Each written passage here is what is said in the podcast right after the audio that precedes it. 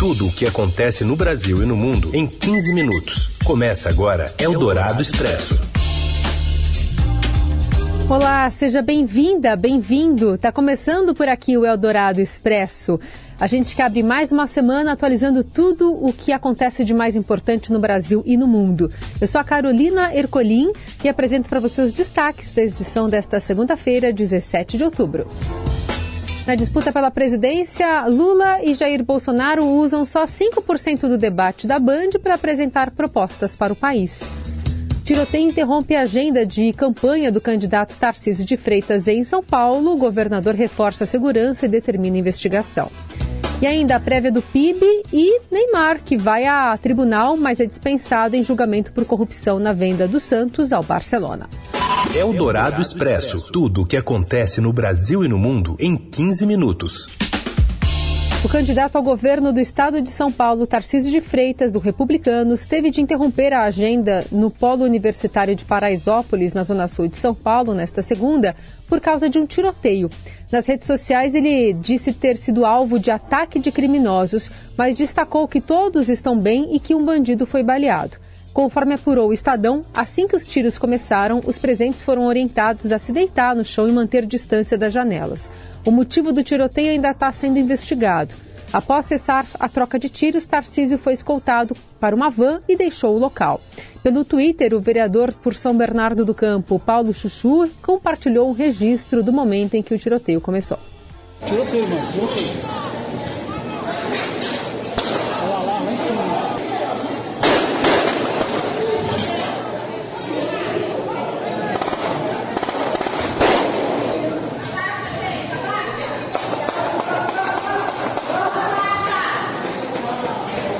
Policiamento está sendo reforçado na área. Em nota, o governador Rodrigo Garcia informou já ter conversado com Tarcísio, destacou que determinou a imediata investigação do ocorrido. O candidato ao governo de São Paulo pelo PT, Fernando Haddad, ao ser questionado sobre o tiroteio, expressou surpresa e disse que não estava sabendo ainda do ocorrido e, após ser informado pelos jornalistas, disse repudiar toda e qualquer forma de violência. Mesmo sem detalhes sobre o episódio, Haddad disse fazer uma campanha de paz e muito respeitosa e destacou que sempre tratou o Tarcísio na base de respeito. O presidente Jair Bolsonaro disse que ainda é cedo para dizer que há motivação política no tiroteio que obrigou a comitiva do candidato a sair da comunidade. Bolsonaro afirmou que, mesmo assim, a segurança do candidato precisa ser reforçada numa declaração no Palácio do Alvorada. O presidente ressaltou que na semana passada houve tiros contra uma igreja em Fortaleza, onde a primeira-dama Michele e a senadora eleita Damares Alves participariam de um ato religioso. Eldorado Expresso. No primeiro debate presidencial do segundo turno das eleições de 2022, exibido pela TV Bandeirantes neste domingo, os candidatos Luiz Inácio Lula da Silva e Jair Bolsonaro repetiram confrontos anteriores e dedicaram pouco tempo à apresentação de propostas para o país. Os adversários usaram somente 4 minutos e 25 segundos do tempo total de 92 minutos para discutir planos de mudança reais. A discussão de projetos então representou cerca de 5% do embate dos postulantes. Questionados sobre propostas pelos entrevistadores do evento, ambos direcionaram críticas um ao outro destacando feitos negativos de cada governo em substituição ao debate de ideias nas diversas áreas prioritárias, como saúde, educação e economia. Na soma final, o petista debateu projetos por 3 minutos e 45 segundos e Bolsonaro por 58 minutos. O candidato do PT criticou o chefe do executivo pela condução do país durante a pandemia, o orçamento secreto e a política econômica. Bolsonaro, por outro lado, relembrou escândalos de corrupção que marcaram os candidatos de Lula e se defendeu das acusações promovidas pela campanha petista. Foi ele quem trouxe, inclusive, a palavra pedofilia para o debate. E após o debate deste domingo, o próximo encontro entre os postulantes ao executivo ocorre nesta sexta, dia 21. O evento promovido por Estadão em Rádio Dourado, em pool como SBT, CNN, Veja, Terra e Nova Brasil, ocorre a partir das nove e meia da noite e contará com quatro blocos. Em dois deles, Lula e Bolsonaro terão confrontos diretos. Nos outros, os candidatos devem responder perguntas de jornalistas. Haverá réplicas, tréplicas e comentários. Apenas o candidato à reeleição confirmou a presença até o momento. O ex-presidente Lula ainda não se manifestou, mas não compareceu no debate realizado pelo mesmo pool de veículos de imprensa no primeiro turno. Eldorado Expresso. Índice de deputados reeleitos nas bancadas federais ficou abaixo de 50% em 14 estados. De Brasília, André Schauders, boa tarde. Boa tarde, Heisen. Boa tarde, Carol. Boa tarde, ouvinte. A renovação na Câmara dos Deputados ficou abaixo do que aconteceu em 2018 nas eleições agora de 2022. Pouco menos da metade dos deputados federais são novos, estão começando o primeiro mandato agora, o que é mais ou menos a tradição ali. A Câmara voltou a um padrão que existia antes de 2018, que foi uma eleição marcada por uma grande renovação. A reportagem que a gente traz nessa segunda-feira no Estadão quebra esse número por estado para tentar entender o que, aconteceu em cada unidade da federação. E aí vem uma surpresa. A gente tem estados no Brasil que reelegeram a maioria dos seus deputados federais. Então, o Rio Grande do Sul, por exemplo, reelegeu mais de 70% da bancada. A Bahia reelegeu 70% dos deputados federais.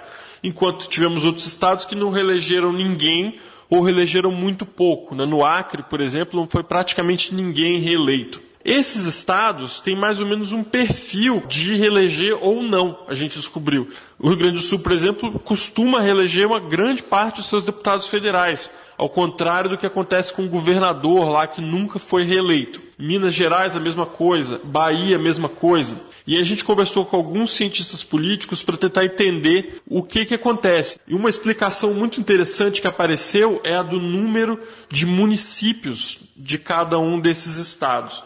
Estados que têm muitos municípios, como o caso do Rio Grande do Sul, Bahia e Minas Gerais, o custo para você entrar e fazer campanha é muito maior, porque você tem que conversar, você tem que ter uma aliança com um número muito grande de prefeitos. Isso aí acaba dificultando a renovação. Enquanto que em estados com poucos municípios, como Acre, como Roraima, né, outros estados da região norte, é muito mais fácil para você fechar esses acordos com os poucos prefeitos existentes e aí se eleger deputado federal. Eldorado Expresso. E a gente também fala de economia, porque temos dados novos da projeção da inflação para 2022, que cedeu 5,71% para 5,62%, a 16ª redução seguida. A previsão para 2023 passou de 5% para 4,9%, enquanto para 2024 a estimativa arrefeceu de 3,47% para 3,43%. Os dados são do Boletim Focus, que mostrou nova melhora nas expectativas para a alta do IPCA, que é o índice de inflação oficial, para esse ano, mas também nos anos considerados pelo Banco Central no horizonte de política monetária, né, 2023 e 2024. Um bom sinal para a estratégia de juros adotada pelo órgão. O Boletim Focus ainda mostrou melhora da estimativa de crescimento do produto interno bruto nesse ano. A projeção para a alta do PIB passou de 2,7% para 2,71% contra 2,65% há um mês. Você ouve Eldorado Expresso. De volta com Eldorado Expresso, as notícias mais importantes do dia. Eu gostaria de contar um pouquinho a história dos violinos, que é um dos instrumentos que tem mais mística, que tem quase que mistério uh, na sua história, nas suas lendas. Por exemplo, este violino é uma cópia de um Stradivarius 1713. A gente está ouvindo o pai do jornalismo de tecnologia no Brasil, que está offline.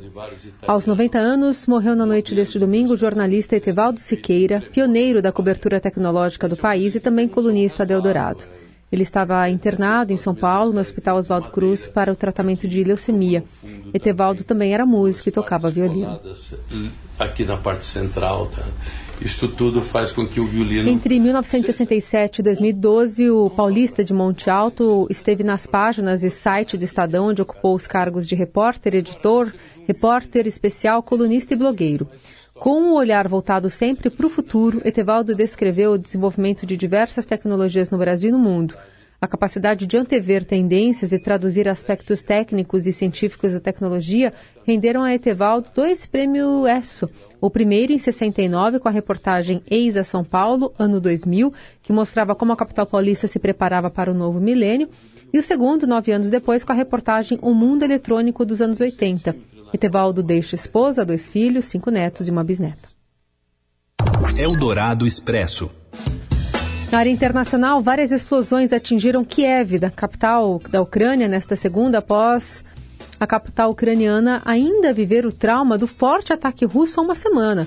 Os bombardeios são uma retaliação do presidente Vladimir Putin pela destruição de uma ponte na Crimeia, estratégica para a Rússia, por ser usado para re reabastecer as tropas na guerra. O Ministério do Interior da Ucrânia informa que a Rússia teria usado drones explosivos fornecidos pelo Irã para o ataque. Ainda de acordo com a parte, a sede da empresa nacional de energia foi atingida, entre outros alvos, e não há informações sobre vítimas. Eldorado Expresso. Neymar vai a tribunal, mas é dispensado em julgamento por corrupção na venda do Santos ao Barcelona. Conta mais, Morelli.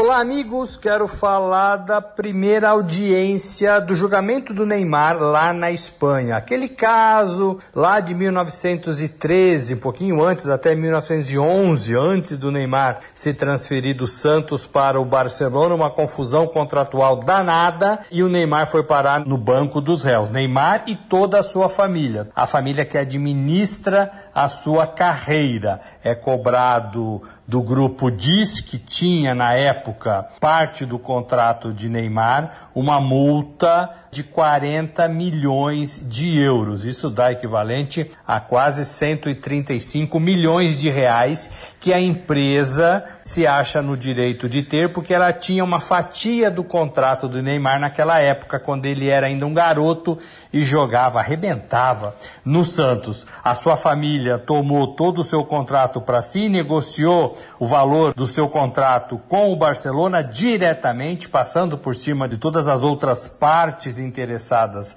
na negociação e ficou com todo o dinheiro, distribuiu uma pequena fatia tanto para o Santos quanto para a própria Diz. A empresa levou o caso aos tribunais lá na Espanha e agora, nessa segunda-feira, começa a audiência para julgar o caso. Nesta primeira audiência desta segunda-feira, todos eles foram liberados de falar. Então, os juízes ouviram primeiramente os advogados e os presidentes que passaram pelo Barcelona naquela época, como Sandro Rossell. Esse caso deve ter de sete a oito sessões e deve acabar somente no final do mês. Se condenado, Neymar vai ter que ressarcir a empresa nos valores combinados nos valores julgados e determinados pela justiça e também pode pegar gancho de prisão, porque a lei lá na Espanha prevê isso. É um caso sério que Neymar terá de responder. É isso, gente. Falei, um abraço a todos, valeu. Eldorado Expresso. Depender do Google, as reuniões de trabalho virtuais com representações 3D realistas serão comuns no futuro.